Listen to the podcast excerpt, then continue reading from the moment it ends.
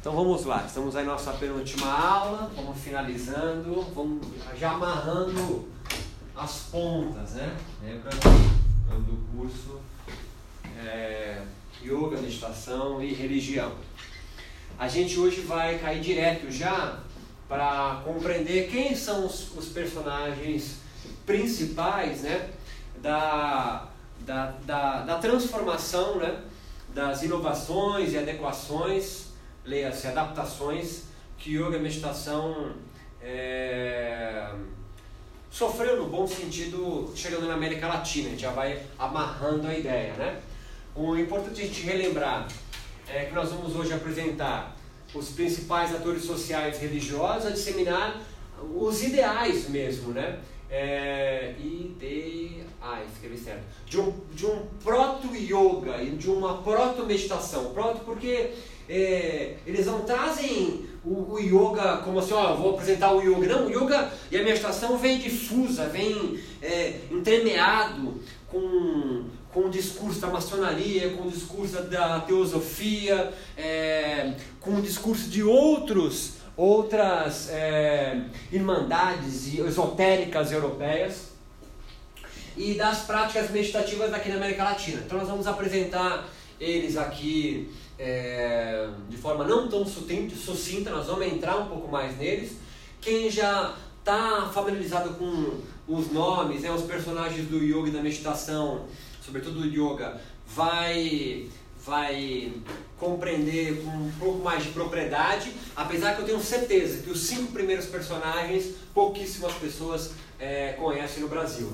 É, e desses personagens nós herdamos é, quatro atores sociais no qual vocês estão inseridos. São, são os mais conhecidos, vamos começar pelo segundo, que são os professores de yoga. Né? Professor de yoga, o cara faz um curso de formação, são, são dezenas, centenas de escolas de formação para você se tornar um professor de yoga, para você se tornar um professor de meditação. De meditação até tem menos tem muito mais no Brasil, é para você formar professor de yoga, sair como uma titulação professor de yoga.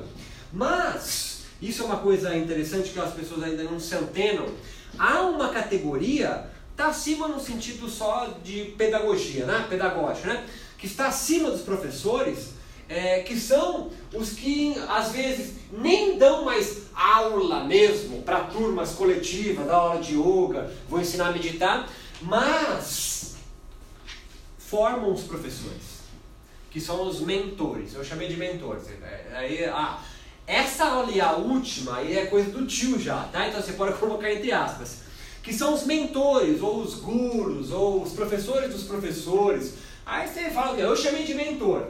Porque é o cara em geral que nem dá mais aula de yoga, assim, para coletivo, mas ele tem cursos de formação para novos professores espalhados no Brasil e muitos deles estão em Portugal também. E América Latina até, né? E América do Sul. Eles formam os professores. E, quem, e, e qual é a grande massa? É nós, né? É, são os praticantes, são os leigos. Que consomem o que eles vendem. Esse vende aula, esse vende curso. E quem surge, é, talvez aí é, uns 20, 30 anos para cá só, são os cientistas gurus, os cientistas meditadores, os cientistas yogis, os cientistas, a galera de jaleco branco, que também começou a comercializar o mesmo que os dois de cima.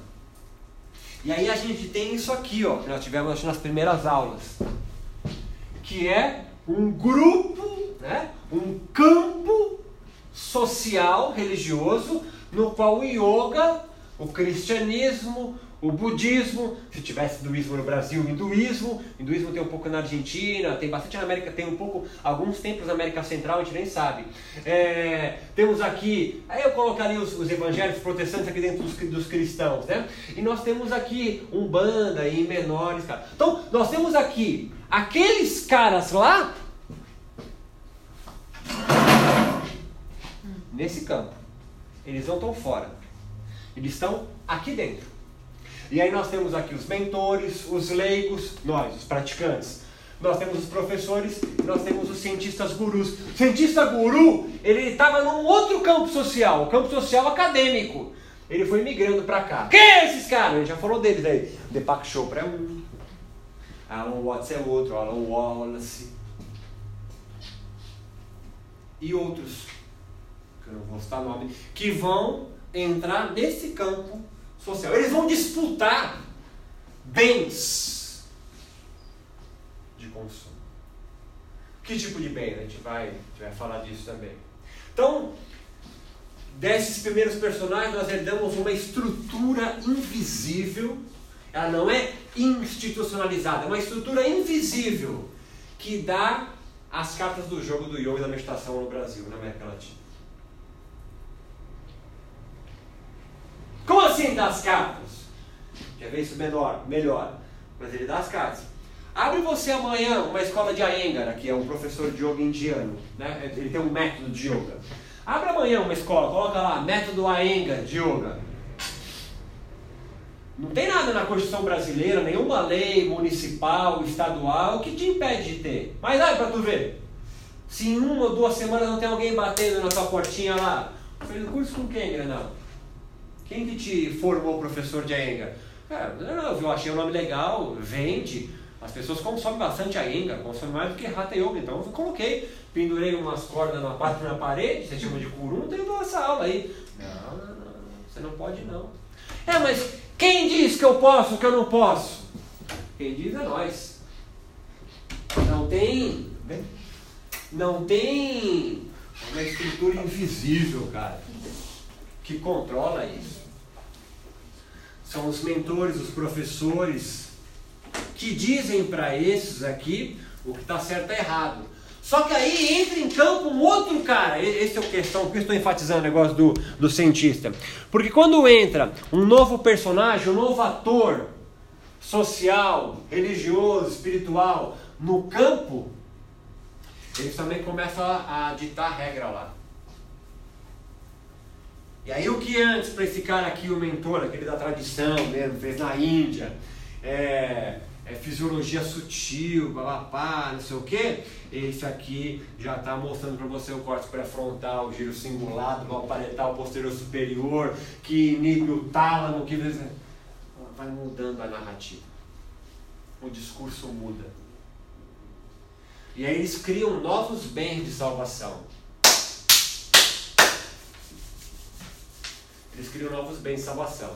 Né? Quando o yoga era, lembra naquele período lá atrás, a história da Índia, século II, depois século X, é, o yoga ainda com uma chancela de darshana, né? o yoga como uma chancela de, de, de, de um ponto de vista filosófico religioso do hinduísmo, ele tinha ali os seus, os seus signos, né? os seus símbolos muito bem definidos.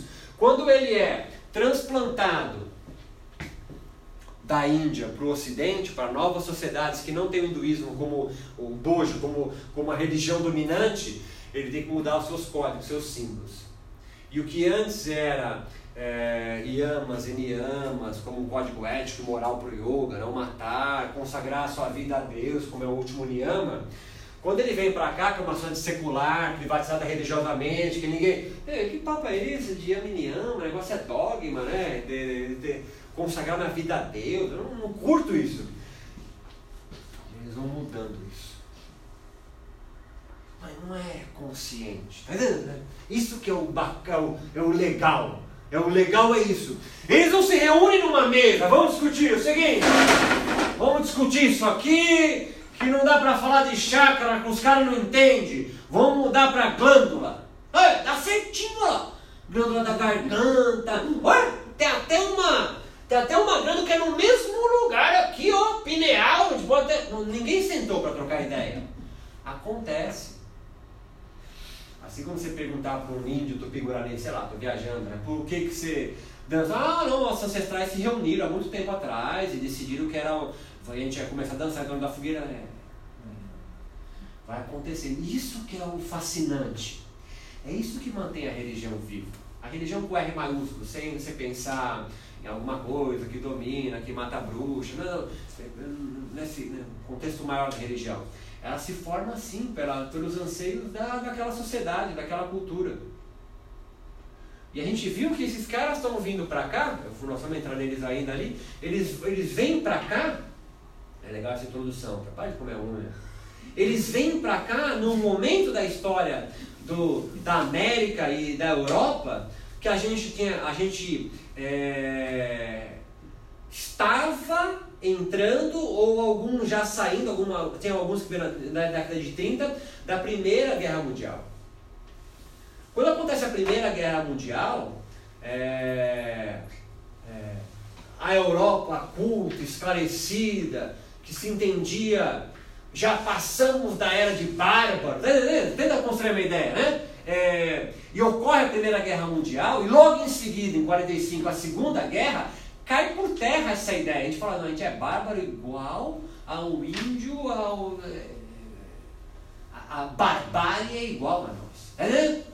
Logo depois entra aquela Guerra Fria, aquele jogo de tensão entre espionagem, não sei o quê. É, é nesse período que uma galera da Europa, galera não, mas são cinco personagens da Europa e uma dos Estados Unidos que vem para cá, para América Latina, com uma ideia, alguns dois inclusive, com um chamado de uma nova civilização que vai surgir na América. Caralho, isso é do caralho. Tem dois que vêm para cá com, com um, uma inspiração divina de que um se entende como o próprio Jesus Cristo. E o outro que vem com uma ideia de construir aqui uma nova igreja. Uma igreja que vai esperar uma nova raça surgir na América. Um continente que vai emergir do oceano. Tanto que ele funda uma igreja em Resende, no Rio de Janeiro, chamada Igreja expectante, a igreja que espera. Alguns anos mais tarde, nessa igreja, onde ele montou um mosteiro essênio, que é onde eles dizem que Jesus aprendeu a curar, fazer milagres com a imposição das mãos, e também um ashram, que é tipo uma igreja do yoga. Ele vai fazer uma palestra, esse cara que veio para cá da Europa, foi para América foi para América do Sul, ali, Argentina, Uruguai e foi para Rio de Janeiro ele vai dar uma palestra, provavelmente numa loja maçônica, de Rosa Cruz, no Rio de Janeiro, e lá tem um general chamado Caio Miranda que assiste a palestra dele, ele fala sobre yoga, fala sobre meditação, e esse lança um livro alguns anos mais tarde, o primeiro livro sobre yoga e meditação no Brasil, chamado Caio Miranda. Então, a história que vai chegar até a gente, tem, temos que conhecer quem, de, de quem que a gente é dessa galera. Essa, não chega do nada, não vem da Índia para cá, é outro rolê que dá. E assim a gente vai construindo na América Latina, e, e talvez em outros lugares do mundo também, mas eu conheço na América Latina e Brasil, é, o yoga e a meditação já desvinculado do hinduísmo e também do budismo. E se ele se desvincula de duas religiões muito importantes, que é o hinduísmo e o budismo, para o Oriente, entre aspas, eles precisam se legitimar aqui de alguma forma. É óbvio. Qual a primeira? É cristianismo. É óbvio. O cara se diz o próprio Jesus Cristo. Olha Hermógenes, um grande professor de yoga no Brasil, para ele Jesus Cristo era um yoga. Qual outra força que se legitima o yoga e a meditação aqui? Ah, a ciência biomédica. É o cara do jaleco branco. E qual outra? A educação física, certamente a educação física também. Empresta muita coisa. Sobretudo de construção de aula. Não fala mais aquecimento, mas é aula propriamente dita depois a volta à calma, que é o relaxamento. É, mas, sobretudo, o do, o, especificamente do budismo, aquele budismo mais soft, né? o budismo mais light, o budismo sem engajamento de nada. Nós somos herdeiros desse tipo de construção. Nós pegamos já isso aqui andando. Nós pegamos isso aqui andando. Não dá para não dá para pensar em como você pensa o yoga, a meditação, sem passar por essa galerinha aqui. É, e aí eu, eu dividi em fases, mas pensa na fase zero, né? Uma fase no qual, antes do yoga sair da Índia, tá? É, é esse momento agora. Essa fase zero, vamos dizer assim, do yoga e da meditação para. Olha o bigodão. Para antes do yoga e meditação chegar aqui no Ocidente, a gente tem que lembrar, eu já repassei isso com vocês, por isso que eu, não, eu vou um pouco mais rápido aqui, num período chamado de Renascença Indiana, né? É um período no qual a, a, os indianos vão tentar lutar pela sua independência do, da, da, Inglaterra. Então nós temos personagens como esse cara aí, o Raja Han Roy, é, que é ali por volta de 1800, ele funda um primeiro movimento religioso Neovedanta. Uma, uma, uma perspectiva do Vedanta, leia assim, hinduísmo, modificada, né?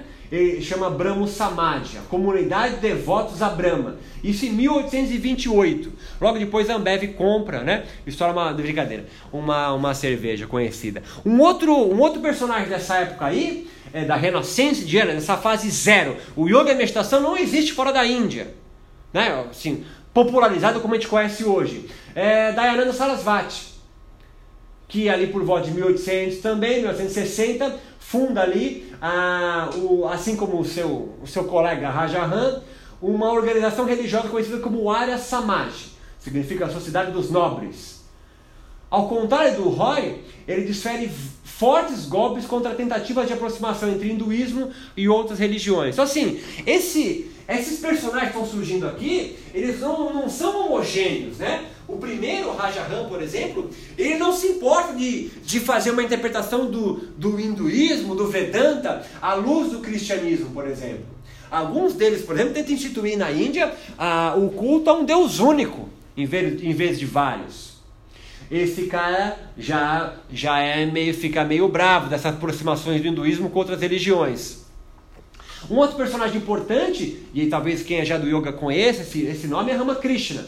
É, ele, a partir de uma realização mística, né, de uma iluminação, como a gente chama, ele, ele, é, ele crê que todas as religiões são caminhos para alcançar a Deus. Olha só, discurso típico nova era que nem existe ainda, tá entendendo a ideia?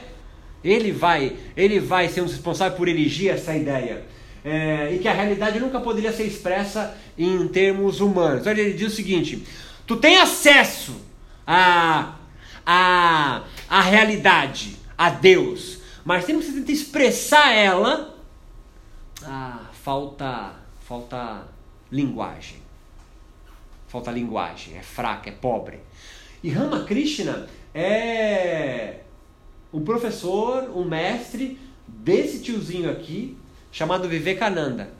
Esse cara é que traz pela primeira vez os princípios do yoga, da meditação e do hinduísmo é, para o Ocidente, especificamente para Boston, em 1897, no primeiro Parlamento Mundial das Religiões. É ele que traz. E já traz um yoga já com, com, um, é, é, distor, é, com modificações na linguagem, uma ressignificação nos seus símbolos do, de glândula, para chakra, de oxigênio, para prana, de nadis, para sistema nervoso simpático, parasimpático.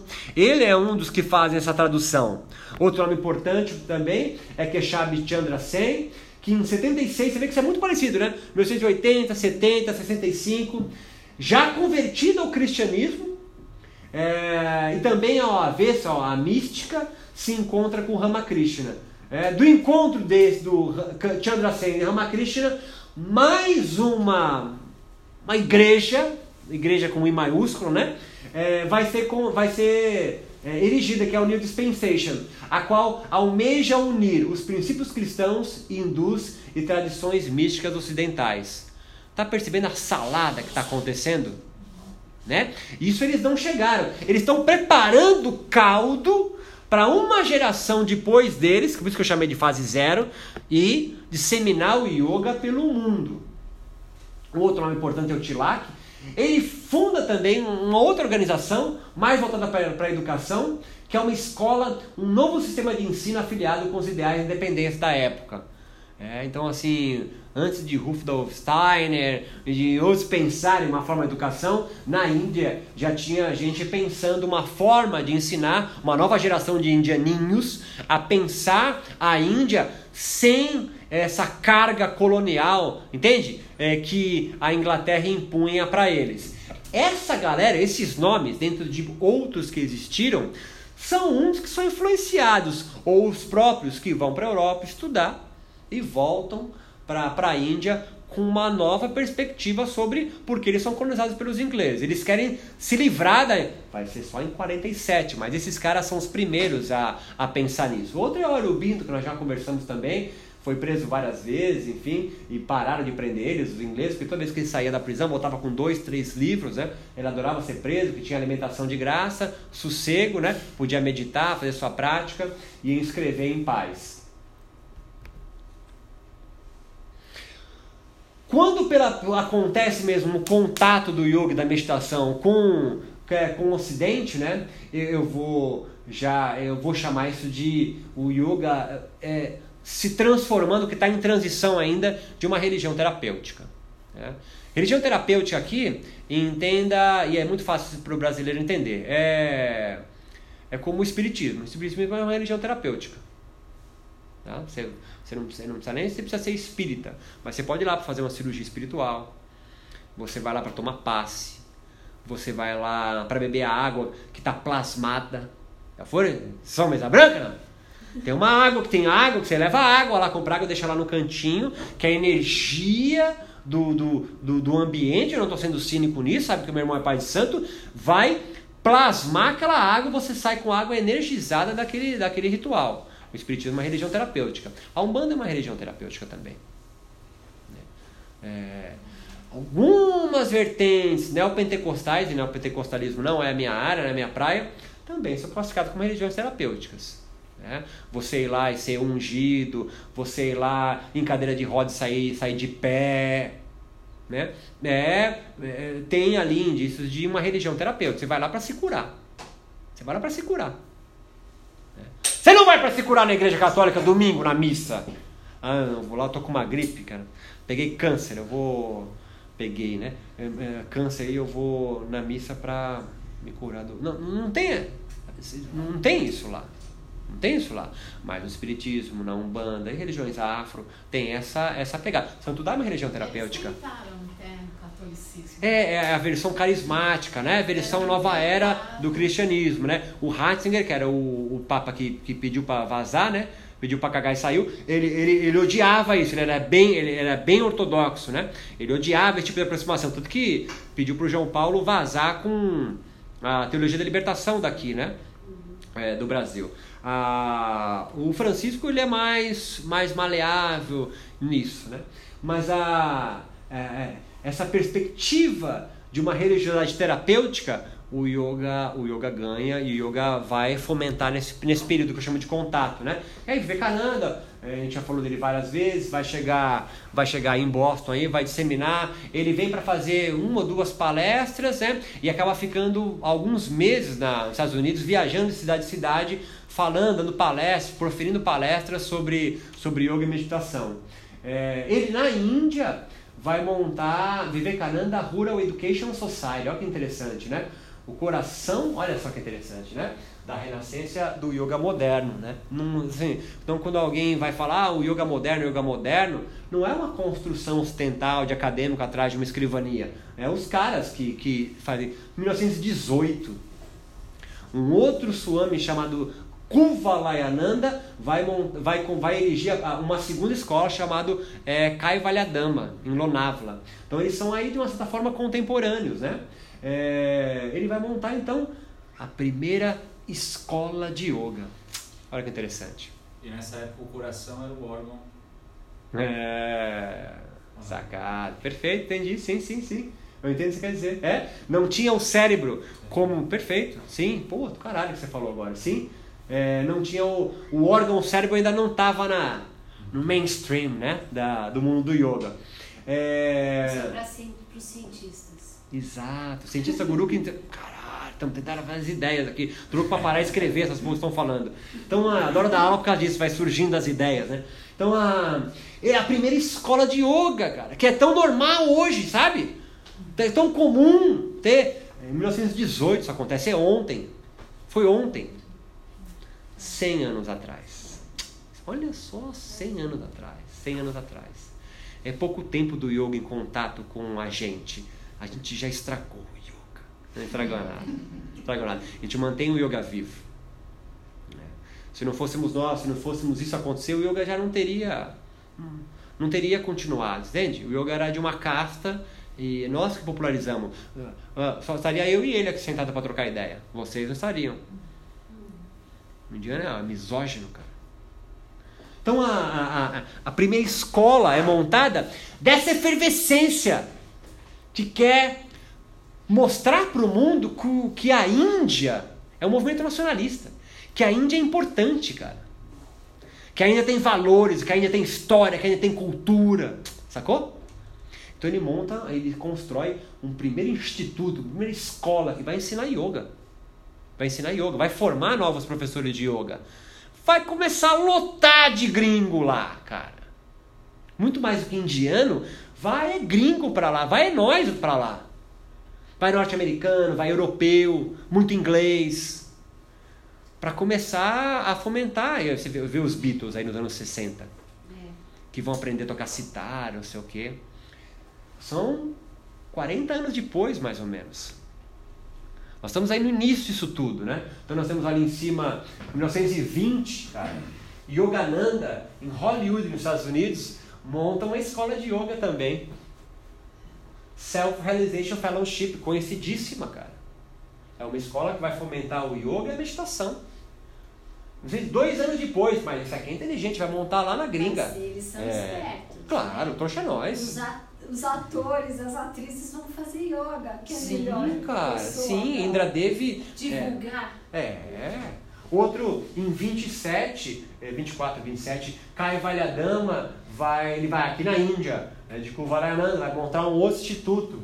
E depois, em 36, The Divine Life Society do Shivananda, super famoso também, ainda hoje, tem escolas no mundo todo. São as quatro primeiras escolas de yoga no mundo, cara. 18, 20 dos Estados Unidos, 27, 24, não lembro a data certinho, e 36 é, do Shivananda. Então nós temos aí Vivekananda, temos Yogananda, Kuvalayananda e Shivananda, todos os Anandas que você conhece, surgem desse movimento, dessa efervescência, dessa o que eu chamei de fase zero, do transplante do yoga da meditação para o ocidente. Está acompanhando a ideia?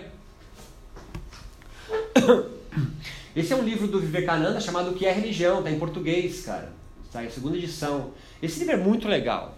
Ele já apresenta o yoga como uma religião universal, entre aspas, que é palavra do tio, não é minha. É, é do cara, do Vivekananda. E já ressignificado pela biomedicina com intentos terapêuticos. Ele, ele dá muita palestra nos Estados Unidos, depois que ele veio para Boston. Ele é convidado, a galera se encanta com o discurso dele. Ele é um orador muito bom. E nesse livro, cara, ele explica como você formar os primeiros núcleos de yoga. É tipo é, igreja evangélica mesmo. Abre uma portinha, coloca quatro cadeiras de plástico e põe um maluco falando lá na frente, né? Então ele explica, ó, chame pessoas, fale sobre os textos sagrados, os Vedas, ou Bhagavad Gita, ou não sei o quê. E aí você vai fomentando mais gente, traz, ensina a meditar, postura de yoga. Ele vai, ele vai ensinando como é que você vai montando os primeiros núcleos para popularizar o yoga. Então, não tem nenhum americano, norte-americano, argentino, é, alemão, não tem, é os, são os indianos, cara. O que está no background ali, meio talvez inconsciente, é a luta para mostrar que a Índia é importante. Ainda aparece no mapa agora, cara. A Índia aparece no mapa por esses caras. Você ajuda a disseminar a Índia como algo importante para o mundo. Pegou a ideia? E realmente é, não tem cinismo aqui. Né? Você vai divulgar, você vai disseminar. As pessoas começam a praticar yoga, meditação com esses primeiros personagens, ir para a Índia para fazer, fazer um curso de formação, para ser professor de yoga, volta encantado com a Índia. E isso ainda acontece hoje. Isso ainda acontece hoje. Os principais mentores de yoga no Brasil ganham a sua vida por um tripé Curso de formação para novos professores de yoga, um curso mais ou menos é, de 10 a 15 mil reais, o curso todo. É, eles vendem produtos de yoga, de CDs, DVDs, mantas, tapetinhos, camiseta, roupa, calça de yoga. Ah, e viagens, eles chamam de retiros, ou peregrinações, outro nome importante que eles dão, elegante, para a Índia eles se sustentam por esse tripé. Formam novos professores, fazem viagem de peregrinação à Índia e a outros locais sagrados. O Brasil começou a fazer agora para Machu Picchu, para o Japão, não só para a Índia. Além de, lógico, retiros no, no mundo, mas é, é, é como se fosse um curso de formação também. E venda de produtos. Venda de produtos deles. Há um tripé que sustenta essa estrutura invisível do yoga e da meditação é, no, no Brasil. Que eles importam é das ideias dos indianos. uma outra personagem importante, é, e aí é a primeira que vai trazer os princípios do yoga e da meditação para a América Latina. Né?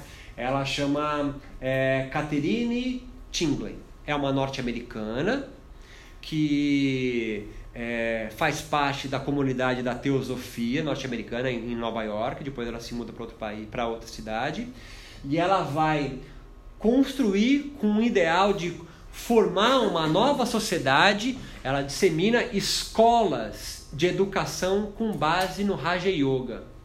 Caralho, né? Adoro essas histórias. Ela não dá uma aula de yoga propriamente dita, mas está incutido nos ideais dela ali. Estamos falando de 1900 em Cuba. Ela também vai fazer essas escolas, vai fundar essas escolas muito antes de Steiner, por exemplo, é, na Europa, com os princípios da teosofia. Ela chama de Raja Yoga Academy, dá aula para criança. Qual que é o princípio do yoga que está lá? A meditação e que você é pleno. Você não é um pecador, você não é imperfeito.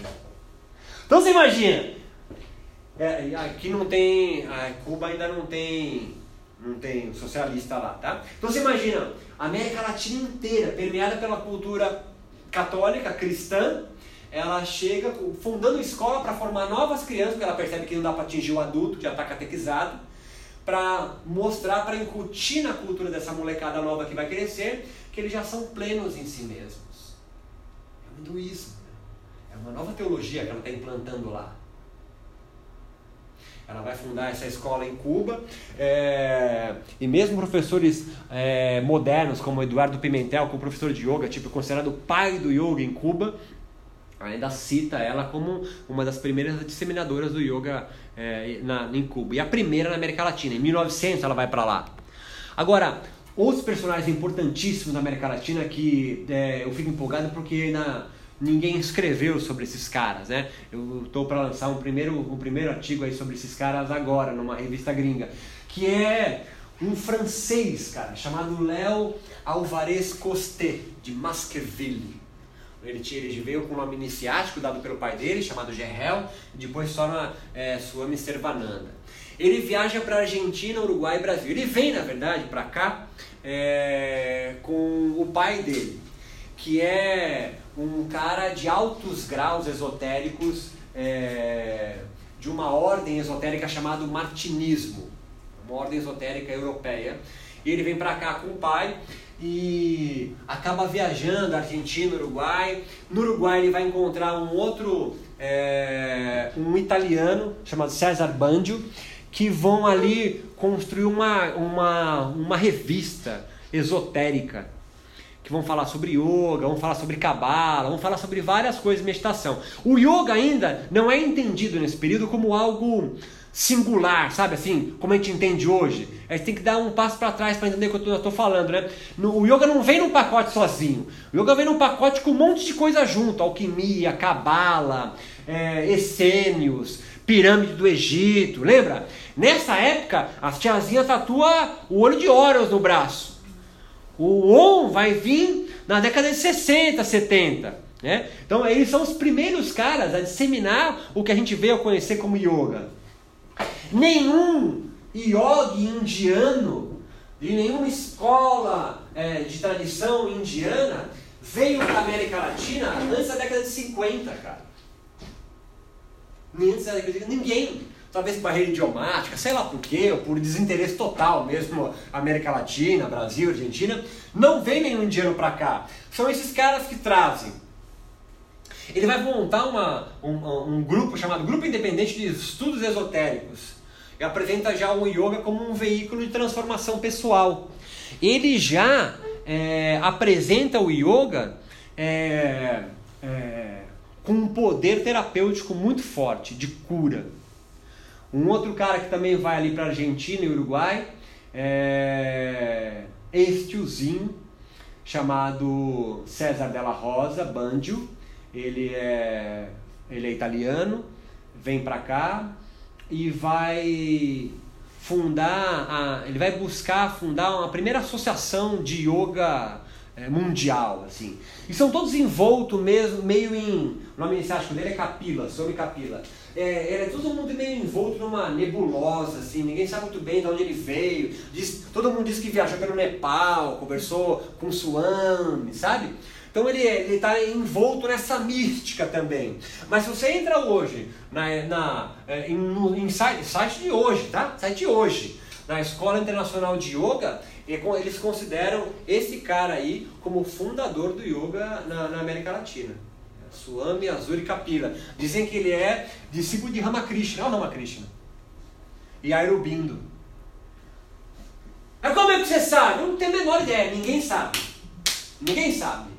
Mas hoje os discípulos dele entendem ele né, é, como um cara é, discípulo. Olha que interessante a vestimenta, né? É um turbante, né, cara? Não é a roupa de hoje que a gente usa, né? Que é o, aquela roupa de açafrão. Então, assim, perceba, os signos também mudaram. Né? Os símbolos também foram mudando. Estamos falando aqui de 27 ainda, cara. Esse cara é o mais fantástico, cara. Ele também é um francês, Sergei Renault. Mais tarde ele coloca esse nome Lafayette, porque não sei porque ele coloca esse nome.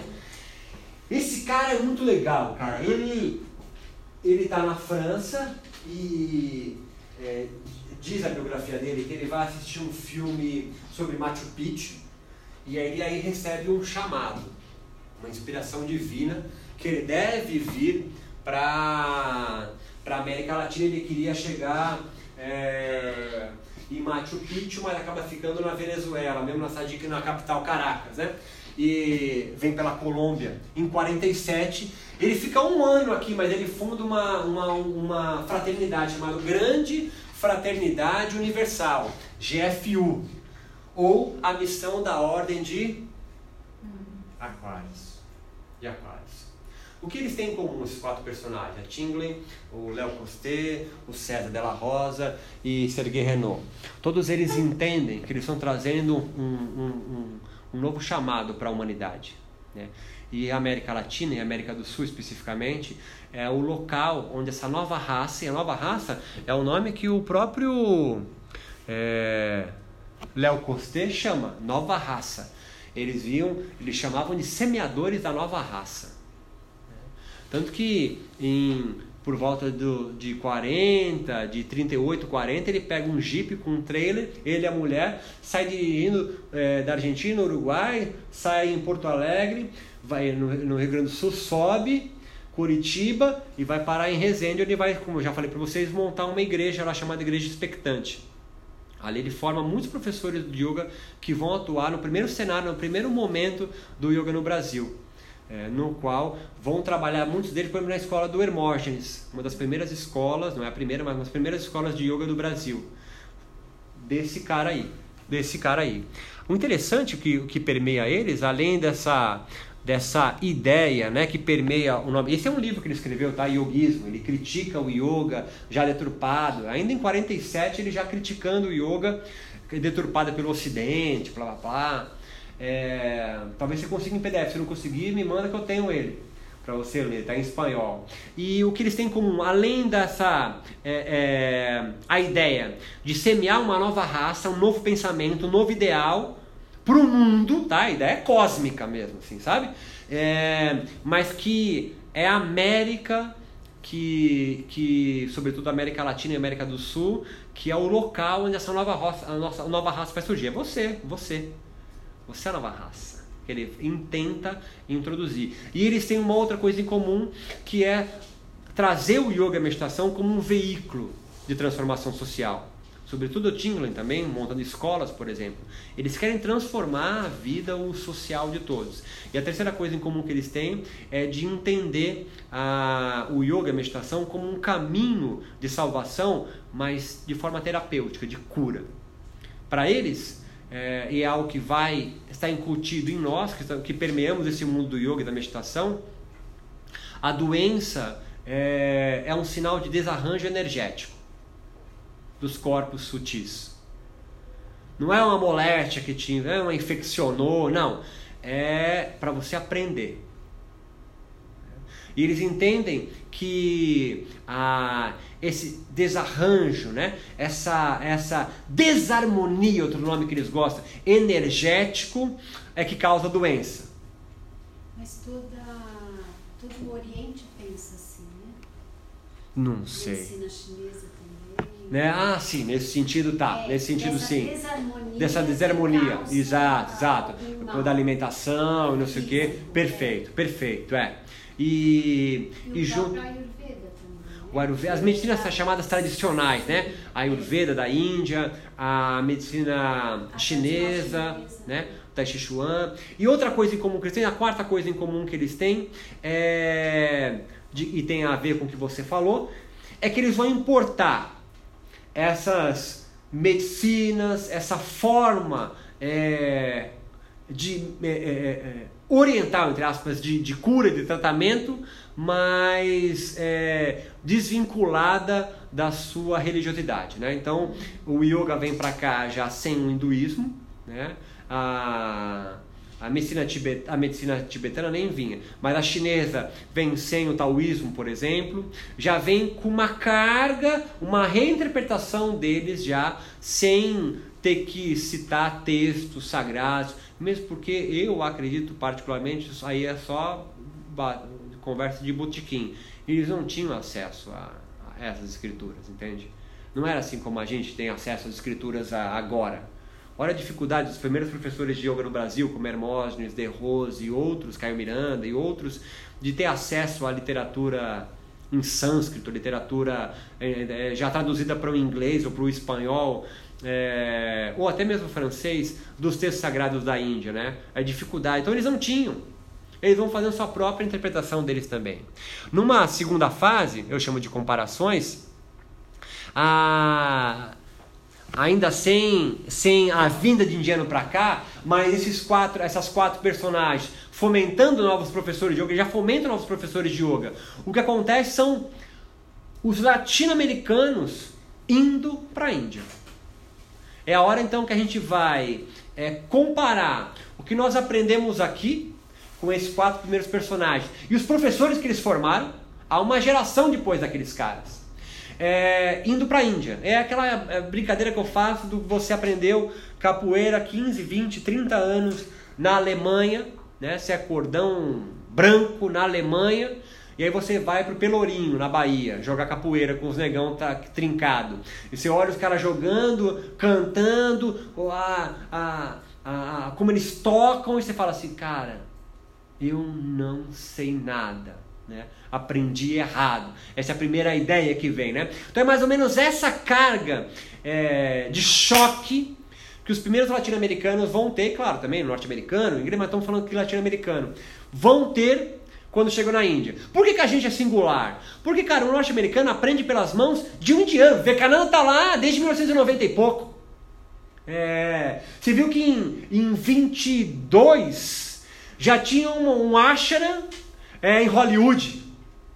A gente nunca teve isso.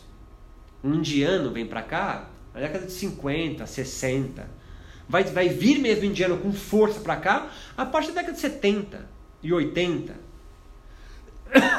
Se instala mesmo assim que a gente começa a ver nome indiano como é, Patab Joyce, Iyengar e outros nomes mais fortes, década de 90, cara. Então são, é muito tempo de um hiato que o yoga entra, a meditação entra, mas sem nenhuma legitimidade é, indiana. E mesmo o budista, que vão vir pelas comunidades budistas, né? O budista não dissemina isso assim, né? O, o, o, o japonês, né? Ele não dissemina isso assim. Então, a, a, o primeiro choque são os, são, somos nós indo bater lá. Esse personagem ele é muito singular, é um chileno chamado Dom Benjamin Guzman. É, ele foi iniciado por uma ordem é, religiosa ou mística ou espiritual indiana chamando, chamado Sudadharma Mandalam. Quem conhece Ayurveda é, talvez já tenha ouvido falar, porque os principais terapeutas ou médicos ayurvedas são formados dessa tradição, Sudadharma Mandalam. Aqui no aqui no, em São Paulo tem o Eric Schultz, tem um, um outro em Minas Gerais. É, e esse cara é o primeiro a disseminar. Mas interessante é o seguinte, ele nunca foi para a Índia. Ele é, ele é da teosofia, ele está é, na ordem esotérica da teosofia lá no Chile, em Santiago.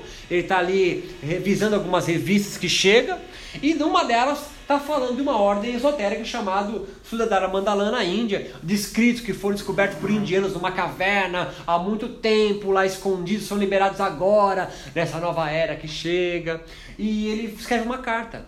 Pô, eu queria saber mais sobre isso. E aí, através de anos de extensas cartas e comunicações por cartas com indianos na Índia, ele é então auferido um, com um nome iniciático na ordem Sudadara Mandalana. Então, assim, é, é, é muito é muito latino-americano isso, né? É aquelas histórias surreais, assim, né, cara? O cara, por cartas, é iniciado numa ordem esotérica da Índia, onde ninguém tem acesso. Né? Aí, isso aqui é, é, é, é verídico, a, a, jornal, não sei se eu fiz o recorte do jornal aqui, eu acho que não tinha, eu não tinha ainda. É, eu, eu tenho jornais no qual veio, anos depois, um indiano da ordem, né, de lá, vim para cá, tirou foto junto com ele para dar uma olhadinha como é que tá seguindo aqui a ordem esotérica da Índia no Chile, e ele dissemina os princípios dessa ordem esotérica indiana, do yoga, da meditação, da medicina ayurveda, por todo, por todo o, o continente latino-americano. No Brasil tem representantes, em todos os locais, grandes cidades também tem. Agora, Outras influências que nós temos, como eu já adiantei, é o primeiro livro de yoga é, no Brasil, é, do Caio Miranda, é um coronel do exército, conhece o yoga pelas mãos do Léo Alvarez Coste de Masqueville, aquele cara que vai lá, ele é filho de um grande mestre esotérico chamado de uma ordem martinista, é, que recebe do pai a missão de difundir e semear a nova raça que surgirá na América especificamente aqui na América do Sul. E ele sai por um chamado de jipinho e se instala em Resende, no Rio de Janeiro, ali perto de Visconde de Mauá, antes de subir, né?